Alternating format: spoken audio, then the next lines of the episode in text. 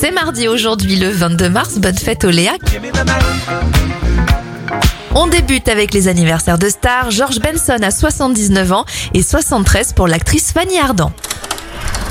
Les événements en 1895, c'est la projection du premier film des Frères Lumière enregistré trois jours plus tôt.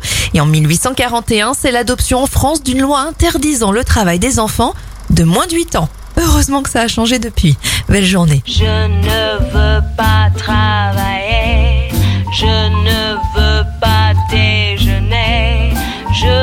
Seulement oublier et puis je fume. Déjà j'ai connu le parfum de l'amour,